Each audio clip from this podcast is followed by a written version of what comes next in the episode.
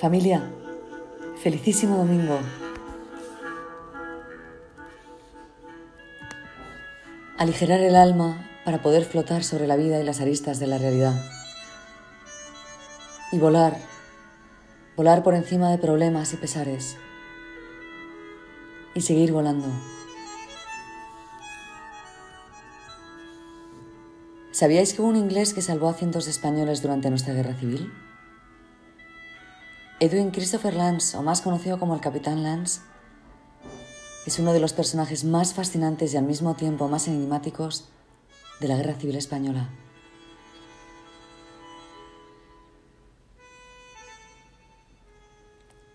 Lance tenía 43 años cuando estalló la contienda y llevaba más de 5 años en España. Lejos de asustarse e intentar huir a toda prisa de Madrid, Lance decide quedarse en la ciudad sitiada y abre las puertas de la Embajada Británica. En pocos días, la embajada acoge a unas 600 personas, algunas británicas, pero la mayoría españolas perseguidas por la justicia del Frente Popular.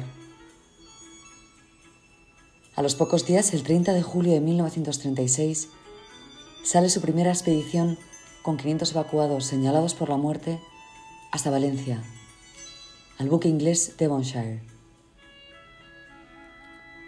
En 1937, Lance organiza otra expedición a Alicante y sigue organizando expediciones a sus anchas, siempre bajo bandera británica,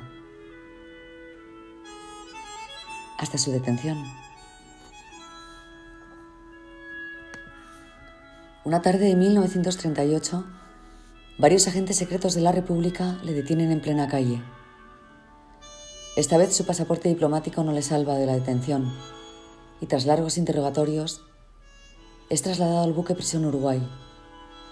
Va con el barco en el que solían encerrar a los miembros de la quinta columna antes de ser fusilados. Después es trasladado a una cárcel en Gerona, donde recibe un papel con el número 350. Su turno para ser fusilado. Londres no se queda quieto y mueve Roma con Santiago y Lance es liberado con la promesa de nunca jamás volver a España. El 1 de noviembre de 1961 fue recibido por Franco en el Pardo en un acto que recordaría toda la vida. Allí estaban cientos de personas. Muchas eran ancianas, otras más jóvenes, pero todas tenían algo en común. Habían sido salvadas por un hombre bueno en los años más oscuros de la historia de España. La vida vuelve a ser divertida porque la apatía de antes es sustituida por el miedo. Qué alegría tener miedo a perder una oportunidad.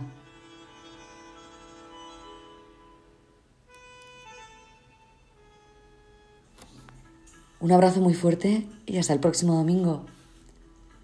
Si Dios quiere, que seguro que querrá. Seguro.